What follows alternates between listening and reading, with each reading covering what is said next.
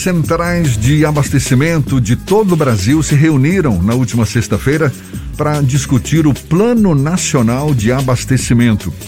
Aqui na Bahia, vem aí a nova Ceasa Feira de Santana, projetada para ser uma das 10 maiores do Brasil, com uma área equivalente a 82 campos oficiais de futebol.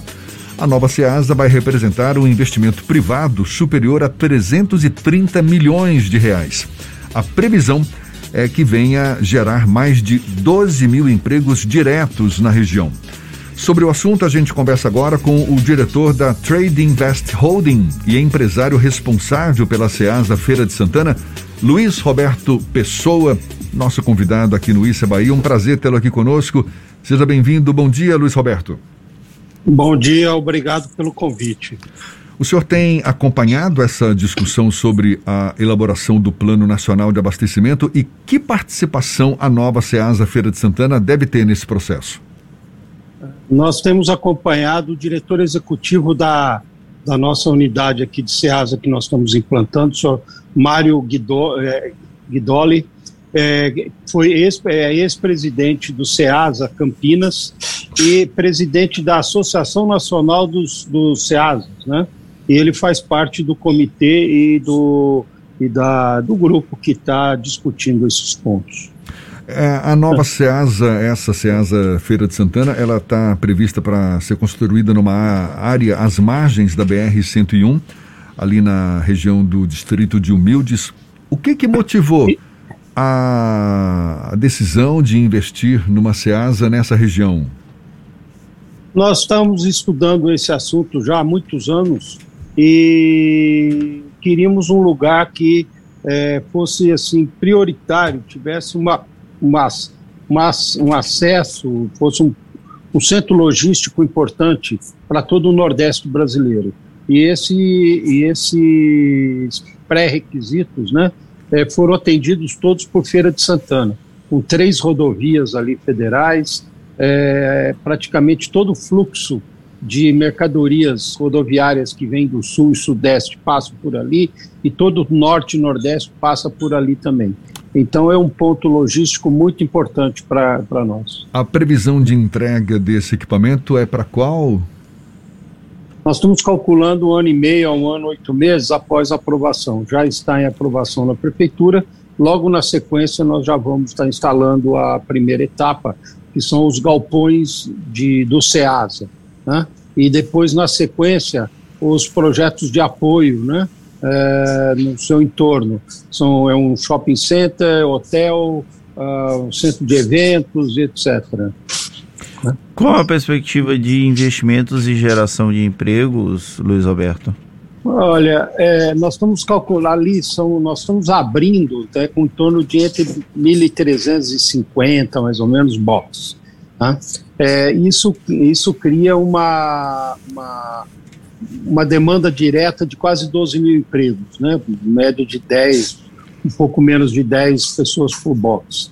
Agora, o, o sistema SEASA ele tem uma característica única. A, normalmente a proporção de empregos diretos né, e dependentes ou geração de empregos indiretos em função do direto no mercado é de 3 para 1, 4 para 1. Tá? Num SEASA, ele multiplica por 10, é 30 a 40 para 1. Por quê? Tem gente para carregar caminhão, descarregar caminhão, motorista de caminhão, é, todo o fluxo de, de entrega, saída, é, ele, ele, ele, ele multiplica muito isso aí. Mas nós estamos falando mais ou menos de 12 mil pessoas diretas. Esse, essa nova SEASA também vai desafogar a concentração da distribuição logística de alimentos que hoje está muito concentrada aqui na região metropolitana de Salvador? A gente acredita que sim. Né? Ah, hoje a, não só está concentrado, como existe todas as barreiras de distribuição eh, nos horários, né, para os centros, para os comércios, etc. Então a, gente acredita que é um polo que vai desafogar e vai apoiar, inclusive, a própria SEASA Salvador. Tá? Nós estamos é, querendo é, transformar a região é, numa, num, num, polo de distribuição de alimentos é, de muita performance. Quando a gente fala em uma, uma, central de abastecimento nos moldes de uma SEASA, a gente fala dos grandes produtores que vão usar essa estrutura para distribuir, mas existe também a perspectiva de absorver a produção dos pequenos produtores do interior do estado, lá naquela, nesse novo equipamento? É, na realidade, o sistema SEASA ele não, ele não distribui tanto para os grandes produtores você ter uma ideia, 81% da distribuição de hortifruti granjeiros no país vem do sistema SEASA, né? Coisa de, coisa de 5 milhões a 5 milhões e meio de pequenos e médios produtores tem o SEASA como sua base de distribuição de produtos. Tanto que nós vamos ter lá galpões para isso, vamos ter galpão do produtor, né, que é especificamente do pequeno micro e pequeno produtor que vai lá vender diretamente, né? isso integrados realmente aos grandes players. O senhor tem uma estimativa do impacto que a nova SEASA deve provocar sobre a economia da Bahia, em particular para esse segmento dos agricultores, agricultores familiares, que são a, acabam sendo a grande maioria desses pequenos produtores rurais? É, a gente, eu não tenho como te quantificar em números, eu só posso te passar em termos é, de logística. Tá? Ah, hoje aqui em Salvador, se você for comprar frutas, você for comprar verduras, na grande maioria ela vem do CEAGESP de São Paulo. Isso já dá para você ver o, o, potencial que existe num projeto como o nosso.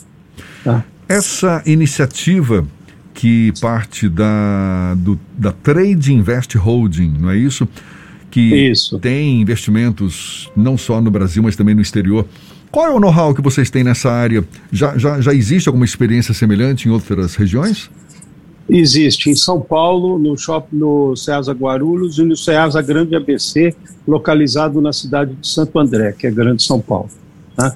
Ah, é, bom, é bom esclarecer que o sistema SEASA começou esse processo de é, privatização e, e transferência para atividade privada há muito pouco tempo atrás.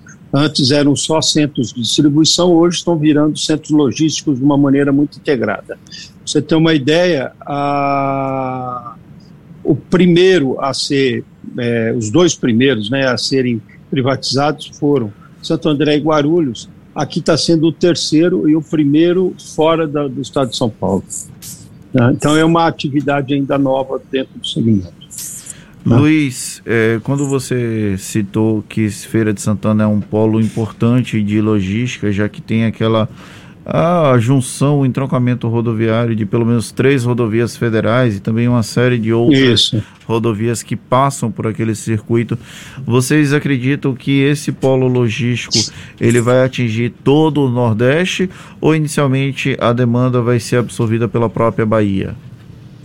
Eu acredito que nós vamos atender toda a Bahia e uma parte ainda considerável do Nordeste, não todo o Nordeste, mas uma parte. Agora, é bom citar que o entroncamento rodoviário de Feira de Santana é o segundo em movimento do Brasil. Ele só perde para Grande São Paulo, para vocês verem o potencial que é. Né? Então, nós acreditamos que no médio prazo nós atendemos todo o nor Norte e Nordeste. Para a gente encerrar, Luiz Roberto, é, é, essa, essa nova empreitada que vai resultar na nova Ceasa Feira de Santana, daqui a 18 meses, previsão de entrega. Isso é, é, é um pontapé dado aqui no, no, no, estado da Bahia? Existe algum estudo que identifique novas tendências, novas oportunidades de investimento da Trade Invest Holding? Sim, nós fizemos um, um estudo uh, de, de viabilidade, de logística, de potencialidades com a, uma empresa chamada Collier, que é uma empresa multinacional dessa área, em 2011. Tá? E essa área foi, foi, foi detectada na época. A partir dali é que nós começamos a, o desenvolvimento. Agora é bom citar, não diretamente a nós, né, o desenvolvimento de Aratu, Ilhéus e toda essa parte de portos e, e, e que é nossa região aqui, principalmente esse eixo Salvador, é, Feira de Santana, é, a tendência é se transformar num centro logístico de, de, de porte nacional, não tenha dúvida disso. Tá certo. Muito obrigado, Luiz Roberto Pessoa, que é diretor da Trade Invest Holding empresário responsável pela Ceasa Feira de Santana, esse novo empreendimento previsto para ser entregue daqui a 18 meses. Muito obrigado pela sua disponibilidade, pela atenção dada aos nossos ouvintes. Bom dia e até uma próxima. É, bom dia, obrigado. Eu que agradeço aí a consideração e o apoio. Obrigado e um abraço para todos aqui. Mais uma conversa que você sabe vai estar disponível logo mais na íntegra nos nossos canais no YouTube, Spotify, iTunes, Deezer e Instagram. Agora 8h40 na tarde FM.